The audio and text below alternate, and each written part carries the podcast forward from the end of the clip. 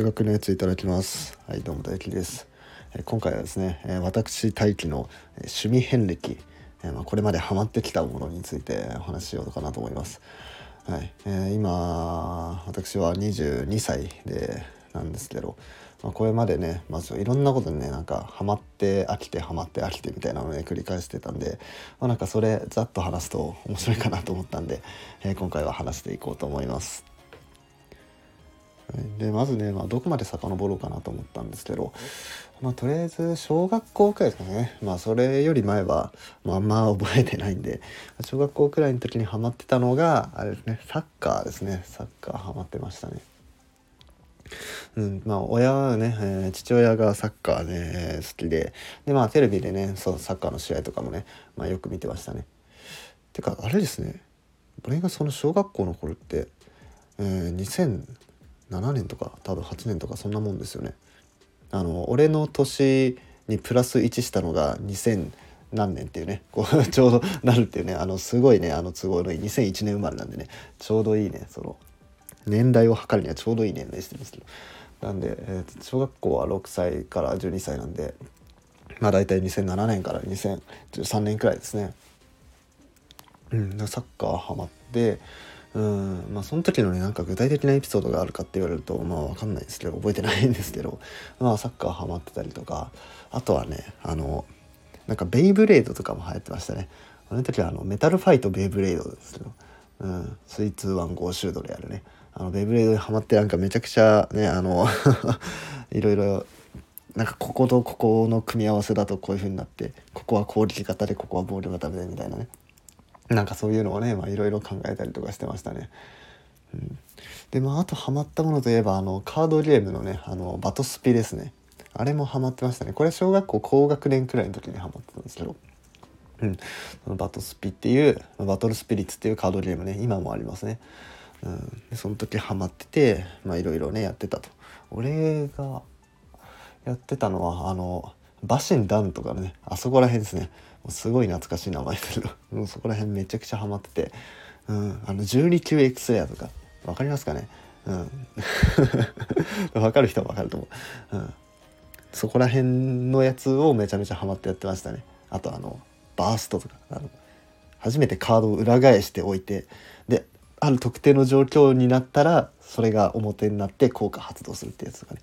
うん、そういうのにハマってやってましたね。うん、であとそれと同時期くらいに多分ね太鼓の達人とかもハマってました太鼓の達人。これはあのテレビでなんか関ジャニ∞がなんか関ジャニ∞のドラムの人、うん、があの太鼓の達人でなんかいろんな人と対決するみたいなのそうなんかそういうテレビ番組があってそれを見てあ俺もやりてえなと思ってもうどんどこどんどこどんどこねあの 家でもういろんな机をこうトコトコトコトコって叩いてねもう親にうるせえって言われてね っていうようなことがあってもうそういう時からね本当になんか一つのことにはまるとなんかずっとやっちゃうっていうのがねうん、ずっとあったんですよ。本当になんか全然周りも気にしないでどんどこどんどこやってたんでもうリビングで他の人が家族がいるのも気にせずどんどこどんどこやってたりして、うん、っていうのでねまあ今思うとすごいうるさかったなと思うんですけど、うん、まあ、まあそういうようなことがありましたと。うん、そうですね。小学校の時はそんなもんでで中学に入りますと。でまあ中学に入るとえーまあ、まずね部活ハンドボール部に入るんですねあの小学校の時はサッカーハマってたんでサッカー部に入ってたんですけど、まあ、その時はね、まあ、ちょっとあんまいい思い出がなくて まあ中学からはまあなんか心機一転なんかみんな中学から始めるようなスポーツがいいなっていうことで、まあ、ハンドボールにしたんですよね。うんでまあそこでいろいろやっていくんですけどハンドボールはハマったかって言われると、まあ、部活でやってただけでハマったというわけではなかったですかね。うん、で中学入ってハマったことというと、まあ、やっぱ一番に挙げられるのはボイパーですね。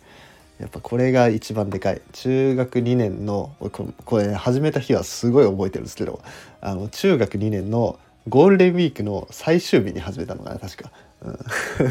中学2年のゴールデンウィークの最終日に始めたっていうことだけなんか鮮明に覚えてて。でまあその時にまあなんか退屈だなというか、まあ、暇つぶしになんかできないかなっていうので、まあ、その弟が YouTube とか結構見ててうん、それで、まあ、ヒカキンのゲーム実況とか見てたわけですよ。でその中で、まあ、ボイパやってるんですよ。でそれを見てあこれめちゃくちゃいいじゃんと。ボイパなんて何もいらないし一人でできるし最強の趣味じゃんと最強の暇つぶしじゃんと思って練習を始めると。うん、で始めるんですけどああねここでも俺のハマり癖が出ちゃいましてね本当にねもういつでもどこでもボイパができるっていうことなんで本当にいつでもどこでもボイパしてたんですよ。うん、中学の、まあ、登校中とかももうそうですけど、まあ、放課とかもそうなんですけど授業中これ本当にひどいんですけど 授業中やってたんですよ。まあそんなあからさまにとかやってないですよ。あからさまにやってないですけど自分の中で抑えて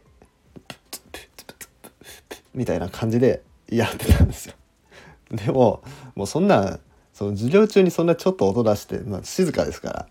ら、うん、周りわかるじゃないですか。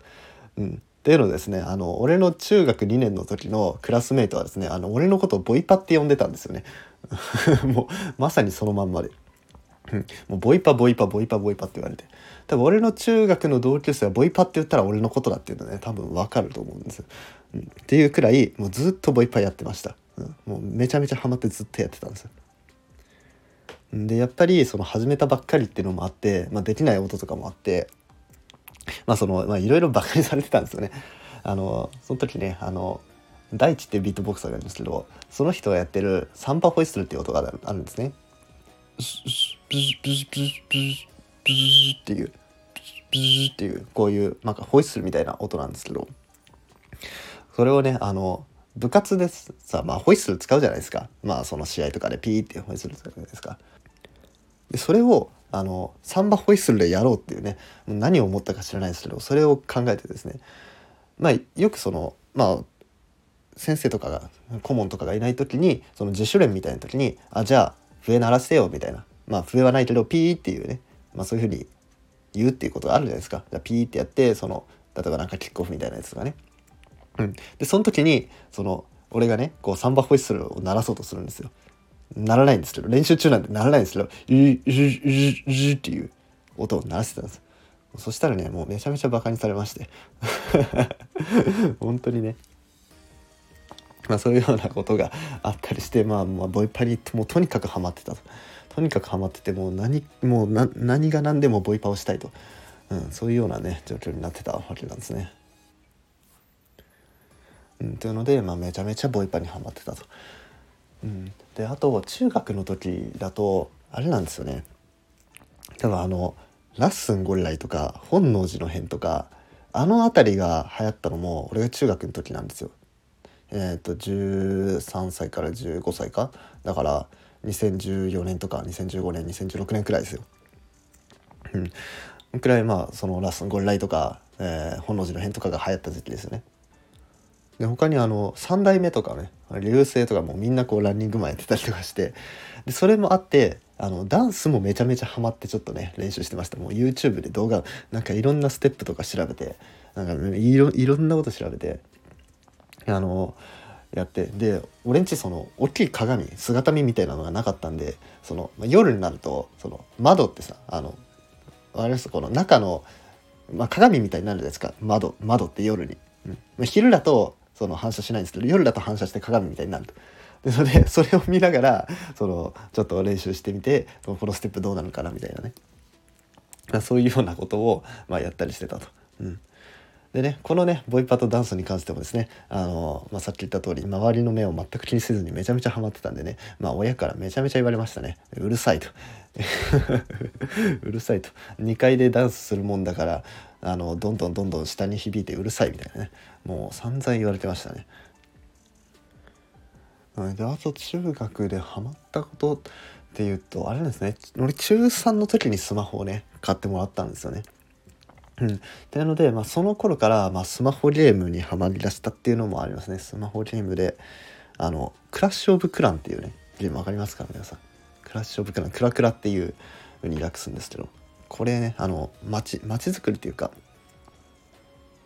えー、その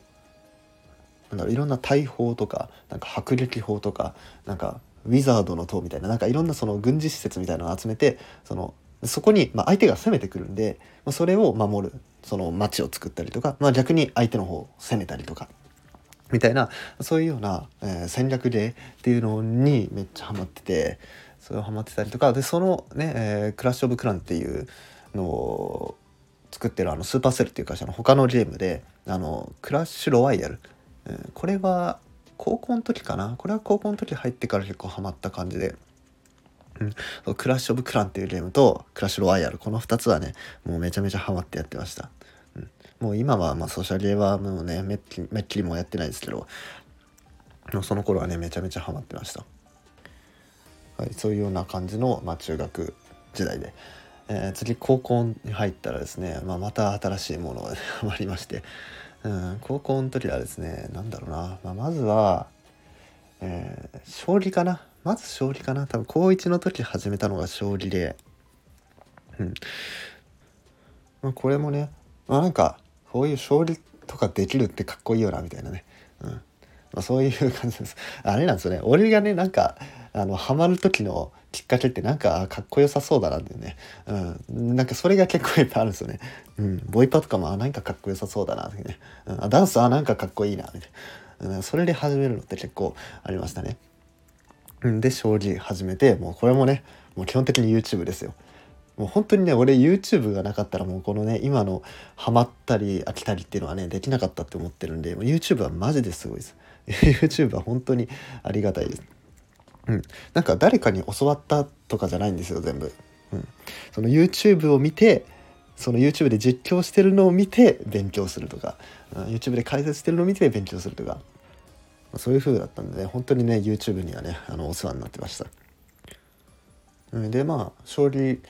まあ将棋はねめちゃくちゃ勉強してでその後ねまあまあ、将棋と同じような、まあ、チェスもやろうということで、まあ、チェスもちょっと勉強したんですけどチェスに関しては正直俺はあんまり深くまでやってないんで分かんないです、うん、将棋に関して結構分かるんですけどね。チェスはあんま分かんないです、うん、であとあとはですねあの高校の頃からですねあの一人で遊ぶのにすごいハマり始めてましてね、えーまあ、例えば一人でカラオケ行くとか、えー、あとは一人でねあの音ゲーするっていうのもハマってましたね。うんえー、音ゲーねあのチューニズムっていうね音ゲーがあるんですけどそれにハマってねその近くのショッピングセンターにそのチューニズムっていうのがあったんですよ。うん、っていうのがあってこれがハマってたと。でこれもねあの叩く系なんでね。また机トントコトントコ叩いてね。あの親にねまたうるさいとかねあの言われたりしてたんですけど。これもね太鼓の達人のと地続きになってるようなとこですね。うん、でまああとはまあカラオケとかはね、まあ、一人でまあよく行ったりとかしてて、はい、で高校2年生になってですね俺もねあの部活をねあの辞めるんですよ。あの高校の時も部活ハンド部入ってて。うんその1年から2年になる時にその顧問が変わったんですよね。でまあなんかちょっとこの顧問嫌だなというか なんかうんまあそんな感じで、まあ、ちょっと正確な時期覚えてないんですけど、まあ、夏休みがまあ6月7月くらいかなもうちょっと前かなゴールデンウィークくらいには辞めてたかな。まあ要はあの辞めたんですよ 部活辞めて。でその代わりにですねその代わりにって言ってったらあれだけどまあ時間ができたからバイトを始めようと、まあ、高校生になったしまあ本当はねバイトダメなんですけど 俺が行ってた高校はバイトダメなんですけどまあやろうということで、まあ、始めたという始めてまあいろいろねお金ができるようになったというのでもうねもうめちゃめちゃ遊ぶようになりましたね。その高校からあの帰ってくる時に、まあ、ちょっと遠回りなんですけどラウンドワンがねあってそこでねあのボーリングにめちゃめちゃハマってた時期ありました。でボーリングもねあのまあ簡単にそのカーブね慣れる方法はあるんですよ。親指抜いてやるとま結構簡単に慣れれるんですけどその親指入れた状態で慣れるカーブっていうのをねめちゃくちゃ練習してまして。でこれもねやっぱり YouTube で見たんですよ。YouTube で見て解説見て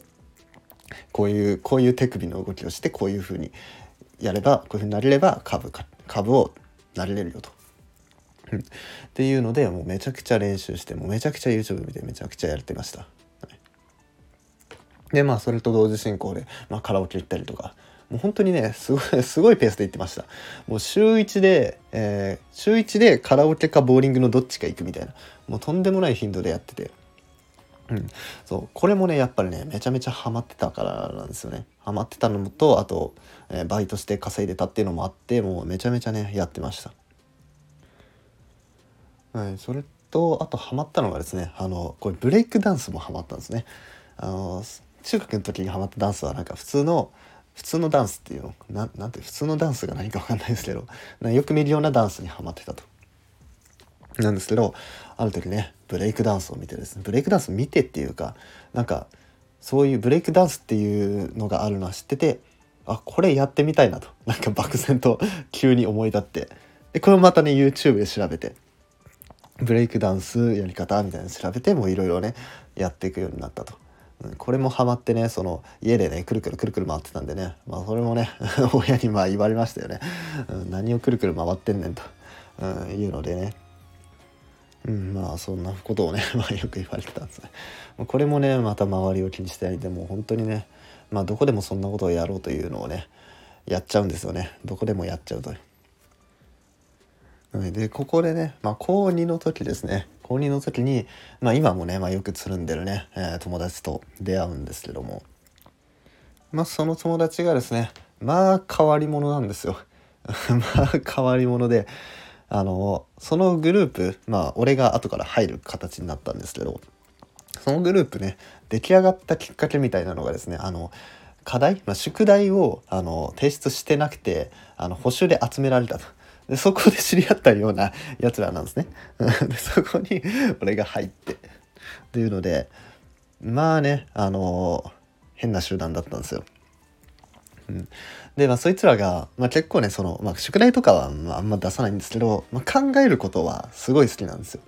だから数学とか物理とかまずめちゃめちゃ強いんですよ。うん、だから一人暗算めちゃくちゃ得意なやついるし、まあ、一人はなんかすごいひらめき系なやついるし。なんか一人あの数学の時間に高校数学ほっぽいて大学数学やってるようなやつがいたりとか。まあそういうやつらばっかで。ここで、まあ、結構本格的にまあ数学にはまったっていう感じではありますね。うん。まあ、小中と、まあ、小中高とね、えー、それまで、まあ、数学は、まあ、普通にねやってたんですよ。まあ、好きなと好きな教科だなと。得意な教科だなと、まあ、それくらいの認識だったんですけど。そいつらと関わってそののね、めちゃめちゃ数学のこととか話すんですよね。これってどうなの？あれってどうなの？みたいな数学の理論を話したりとか、まあ、あとはなんか、えー、大学入試の過去問を解いたりとか数折の予選の問題解いたりとか、うん、そいつらとやってまあ、それでね、あのー、結構数学好きになったとハマるようになったというのが、まあ、結構のきっかけですねこの今の数学のやつっていうチャンネルのもね、うんまあ、それの基礎になっているような、まあ、そういうような出会いでしたね。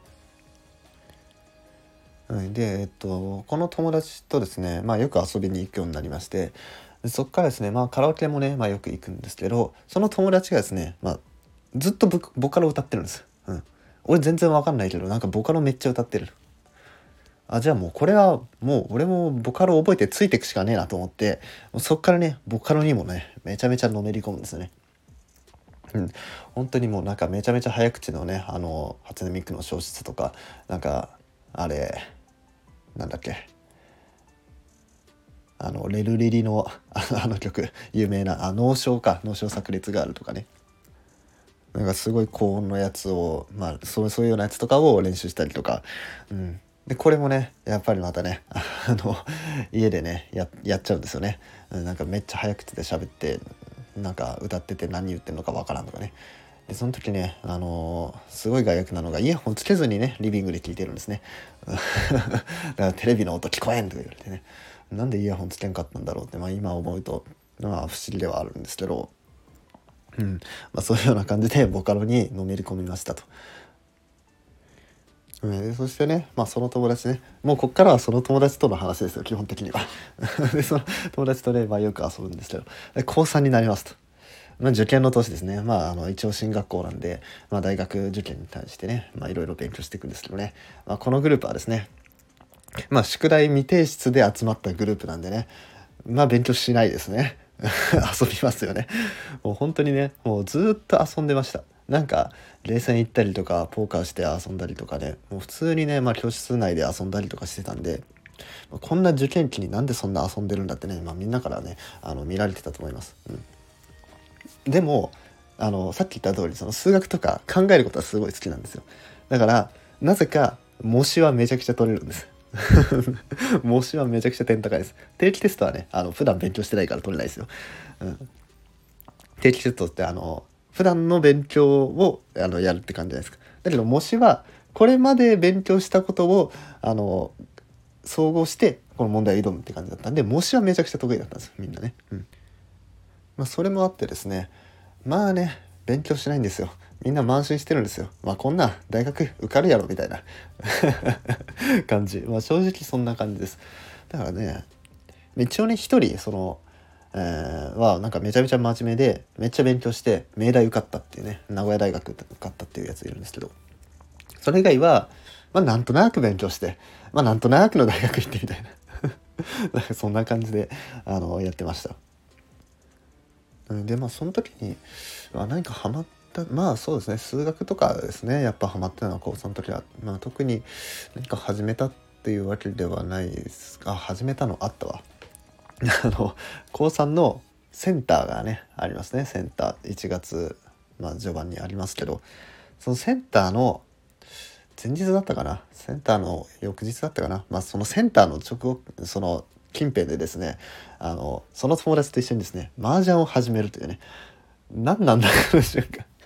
何なんだこの受験生だって感じですよね、うん、まだ二次試験もあるんですよ。センターの後に二次試験もあるのにセンターの前後くらいで麻雀を始めるというね、うん、で麻雀をねこそっからね結構のめり込むんですよ。麻雀に対しても。そっから麻雀始めてまあいろいろ勉強して、まあ、麻雀を打つと、うん、でまあ高校ではまあそういうことがあったんですけど、まあ、そこからね大学入ると。やっぱ大学生ってね麻雀っていう印象あるじゃないですか。でそこでねもう麻雀やろうぜってね。俺もうめちゃめちゃハマってたんでその時麻雀。もうね麻雀布教しまくって俺の周りの友達もみんな麻雀していくとね、うん。まあ、そういうようなことがあ大学の、まあ、まず最初にあってね。でまず麻雀をねすごいやってたと。でまあ正直ねなんかあんま勉強してるっていうよりかはとりあえず打ちたかった うん、なんかとりあえずこう卓を囲んで4人で打ちたかったっていうので、うん、それでねまあめちゃめちゃ麻雀やってたという感じでしたね。でまあ俺はねその地元から離れた大学だったんで、まあ、その大学の友達と麻雀やっててで、えー、と実家帰ってきた時もそのね高校の時の友達と 麻雀をするというねもう麻雀ずっと麻雀やってたっていうねそういう感じの生活でした。であと大学入ったらですねあのサークル入りましてそこでですねクイズサークル入ったんですよ。クイズサークル。これもねめちゃめちゃハマりましたね。その大学じゃない高校の時からその YouTube でクイズノックは見てたんですよ。クイズノック見ててあこういうのいいなって思ってて。で大学まあその時ねクイズサークルとか身近になかったんでまあ普通にね動画として見てるだけだったんですけど大学入ってクイズサークルがあると。まあ、あるっていうかねあの俺と同じ同級生の同期の子がそのクイズサークルを作ろうとか言い出してあのクイズサークルを作ったんですね。でそこにまあ初期メンバーとして入ったという感じで。でまあみんなね、えー、まあ初期メンバーなんでみんな初心者なんで、まあ、そこでまあクイズをゼロからね、えー、みんなで勉強していくっていうことをやってたんです。これねめちゃくちゃ楽しかったです、うん、あの多分ねその元あるクイズサークルに入るだったら多分そんなねあんまあまあそれでも努力したと思うんですけどでもやっぱりみんな初心者の状態であのみんなで成長するみたいな感じだったんでその同じレベル帯でみんな成長していくって感じだったんでこれはねめちゃめちゃ面白かったです。うん、やっぱそのレベル差があるとその、まあ、どっちのレベル帯でそのクイズの中でもレベル帯があってどっちのレベル帯で問い読め問い読みをすればいいのかみたいなのがあったりしたするんですけどみんな同じレベルなんで、まあ、同じレベルの 問題でややって、うん、それでね勉強していくっていうのがすごい面白かったですね。クイズにのめり込んでたんでね。まあたまにねそのクイズ知識とかもねあの言ったりとかもできます。例えば なんかフランス語で稲妻はエクレアだよとかね、うん、なんかなんとか語でなんとかとかねこうやってめちゃくちゃ覚えましたね。あとはなんか、うん、なぜ山に登るのかとかね定型文みたいなやつとかね、うん、あとは小説の書き出しとかね、うん、あのなんだっけ得体の知れない奇妙な塊がみたいな、うん、それはレモンの書き出しだったりとか。そういうのをめちゃめちゃ覚えてやってたもう今はねなんか結構抜けてるんですけど大学辞めてそれと同時に、まあ、クイズとも離れちゃったんでまあ最近ね2年ここ2年くらいクイズやってないんで抜けてるとこあるんですけどまあでもその時はねめちゃめちゃ覚えてやってましたね。でやっぱ早押しなんでねそのボタンの技術とかもあってですね、まあ、ここら辺もねすごい面白いとこです。うん。あの早押しクイズはねあの競技クイズこれマジでおすすめです。めちゃめちゃ面白いです。で他にも、まあ、大学入ってからハマったもの、まあ、他にもありましてそれはですね、まあ、バイトとかもねやっててえーと、確かね年末年始に、まあ、結構ねバイトシフト入れててあのお金が結構貯まったんですね。でそのお金を使ってねアコーディを買ったんですね。アコースティックギターを買って、うん、それでねこのギターにもね まああの女のめり込むわけですよ。もうずっとねもうジャカジャカジャカジャカやっててですね。でまあ普通にジャカジャカやっってまあ弾き語りするのも楽しいんですけどでもやっぱり俺はなんでこうなるのかなんでこんな音になってるのかっていうのが、まあ、だんだん気になっていくわけですね。なんでこのコードはこの押さえ方なんだろうっていうね気になってきてそこでコード理論をねあの覚えるんですよ。うん、でまあこれもねやっぱり YouTube ですよ。YouTube でコード理論の解説をしてる方がいたんでそれを見てあなるほどこういうことなんだね CDFGAB ってやって C と E と G で、えー、C コードになるんだなと。うんでそれにセブンス加えたら、えー、C セブンスとか C メジャーセブンスとか、まあ、そういうコードになるんだなと。うん、で、まあ、ダイアトニックコードっていうのがあったりとか、うん、でなんかマイナーコードもありますよとか。でなんか強進行っていうね G からは C に行きたいですよとかそういうのをねいろいろ学んででえっ、ー、とやっていくことで、まあ、なんかねそのコード進行とかがね、まあ、結構見えやすくなったんですよね。うん、例えばあの歌のなんか終わりくらいに FG ってきたらもうほぼ C だろみたいなね、うん。まあ、そういうような感じで、まあ、ギターと、えー、コード理論っていうのを、えーまあ、この時期に覚えたという感じなんですね。はい、あとそれとですねあのその大学まあ俺学生街のところに下宿してたんですけどその下宿先のあの近くにあのビリヤード場があってですね。あのそこに何回かビリヤードしに行ってあのビリヤードもねちょっとハマってました。うんまあ、だけどこれはそこまでやることはなくて多分3回か4回か5回くらい行ったくらい行って練習したくらいで、まあ、そこまであの深くはやってないんですけど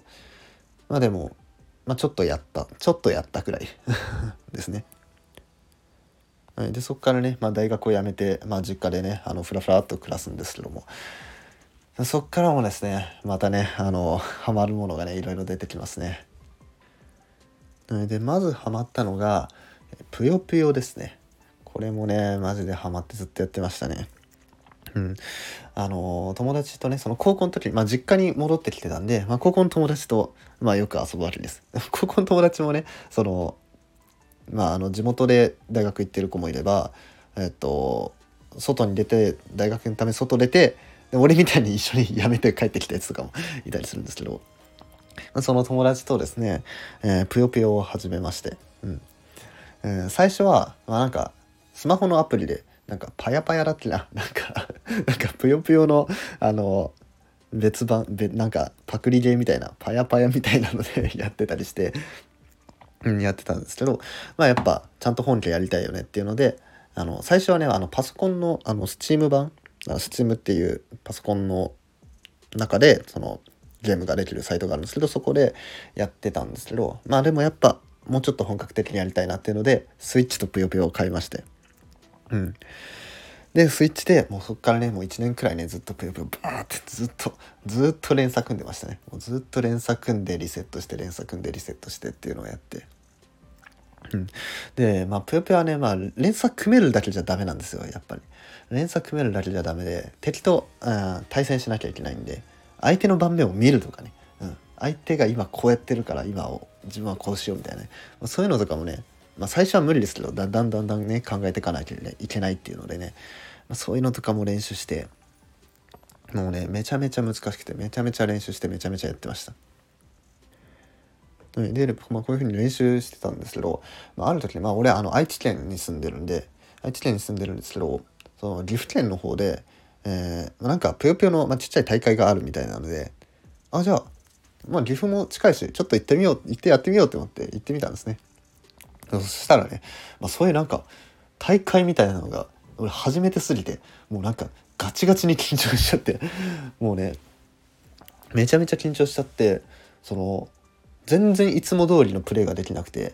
うん、なんか変なところで発火しちゃってなんか負けみたいなんで。やばやばって思って。そう。っていうのであのちょっとすごい落ち込んじゃいまして、うん、でね結局ねそのまんまぷよぷよはやらずにやめちゃうんですよね。うん、まあこれもねまあ俺のね性質というかそのハマる時の特徴の一つなんですけどその俺やっぱ最初の方ってその上達って結構でかいじゃないですかやっぱ0から1になるのってグンって成長できるじゃないですか。で俺そこが楽しくてでそれでそこが終わったらなんかちょっと停滞するじゃないですかわかりますかね？最初グンって上がってちょっと停滞するみたいな。でそのグンっていうここの部分が楽しくてやっててでその停滞部分に入っちゃうと飽きちゃうんですよね。うん、っていうのもあってだからそのこれまでハマってきた趣味、まあ、いっぱい今紹介したと思うんですけどどれも正直初歩的なものというか なんかあんま深くまで入り込んでないというか、うん、そういうもんばっかなんですよね。なんかちょっとやったけどできるできるはできるはできるけどそんな難しいことはできないみたいなね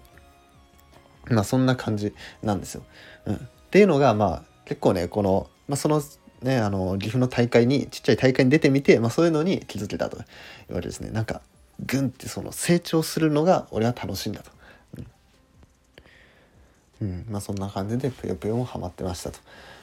でそのぷよぷよと、まあ、同時期くらいですねぷ,、まあ、ぷよぷよ先にはまって、まあ、その数ヶ月後くらいにこれハマったんですけどそれがねミステリー小説ですね。うん、この時期からはまり始めて、うん、そうなんか本好きな人ってなんか昔から本好きなイメージ、まあ、あると思うんですけど実は俺そんなねあの本好き歴はそんな長くないんですよ。うん、でも本当にもうここ1年2年くらい2年も経ってないか。そんくらいにもうガッてハマってずっとねミステリーも読んでたと。ミステリーとぷよぷよをねここ1年くらいをねあの並行してハマってたという感じですね。でもミステリーもねまあ、これもやっぱね YouTube ですよね。うん、YouTube 見てその、まあ、おすすめ動画をしん？おすすめの本とかをね紹介してるチャンネルがあってあの本ためっていうねあの呼び乗りの匠が出てるあのチャンネルなんですけどそれを見てあこれ面白そうだなっていうのでいろいろ読んでみてもうめちゃめちゃハマってもうずっと読んでました。はい、で釣りにはまったのがビリヤードですね。うん、これはですねまあさっき大学の時にもね近くにビリヤード場があって何回か行ったっていうのもあったんですけど、まあ、ビリヤードはね、まあ、その何回か行って楽しかったんで、まあ、いつかまたね練習したいなとは思ってたんですけどまあちょっとねなんかきっかけがないというかきっかけあんまなくて、まあ、やってなかったんですけど、まあ、ある時きっかけがありましてそのまあ高校時代の友達とねまあまあいつも遊んでるんですけどまあ、あのある家にある人のある友達の家に集まって遊ぶっていうのがまあ恒例だったんですけどその家の、えー、親の、えー、お二人がそのビリヤードが好きっていうことでその、まあ、ビリヤードやりに行かないって言われてで、まあ、何人かでねそのビリヤード場に行ってそのビリヤードやってみたんですね。おやっぱ楽しいじゃねえかと やっぱやっぱおもろいじゃないかっていうのでで俺の家の近くにね、まあ、ジョイジョイがあってでそこはまあカラオケと、まあ、あとビリヤードもあるっていうところであじゃあちょっとそこ行ってビリヤードやってみようかなっていうのでやってみたらもうねもう通い詰めましたよね、まあ、そんな高頻度ではないですけど週1くらい。まああるあるとしたら週1と週2とか週2、うん、ある程度週3くらい行ってた時もありましたね。うん。まあそんな毎週毎週週3とかは行ってなかったんですけどまあ大体週1くらいのペースで行っててでそこでですねまあそのその店ジョイジョイの常連であるその渡辺さんっていう方ともねその方多分60何歳とか多分定年迎えてるんじゃないかな。うんなんかそこに毎日くらいのペースでビリヤードしに来てるっていう方なんで多分仕事も退職されててやってる方だと思うんですけど、まあ、そういう方ともなんか顔見知りになって、うん、でもう一人なんか愛知選抜みたいな。ななんかわかんないですけどなんかすごい上手い人とが、まあ、そのその方も徐々になんかたまに来るらしくて。うん、でその方ともちょっと顔見知りになって、うん、っていうので、まあ、そこにもねちょっと人脈が広がってるんですよね。うん、まあそんな感じでビリヤードねもう本当にやってもビリヤードもねもう難しいんでね。ただ球入れるのも難しい。まっすぐつくのも難しいですからまっすぐつくのも難しいし入れるのも難しいしその入れた後に手玉がどこに行くかっていうのも考えるのも難しいですからね。うん、そういろんな要素を考えなきゃいけない。どういう順番で入れるのかっていうのもねうん考えなきゃいけないっていうので、まあ、やっぱね考えることって面白いですよね。っていうのでね。まあビリヤードはね、まあ、今もね、まあ、現在進行形でハマってるようなものですね、うん。まあ、たまにねビリヤード場行ったりします。はい、でそこからねまたもう一個ハマったものがありまして、まあ、それがですねあのリアル脱出ゲーム。あのスクラップっていう会社がやってるリアル脱出ゲーム。実際に閉じ込められてそこから謎を解いて脱出しようっていうのをねあのこここれもねほんとここ2ヶ月3ヶ月くらいのうん、ことで、その、まあそのね、まあ例のこと、高校の友達ですよ。高校の友達考えるのが好き。あの、宿題未提出で集まったあいつらと、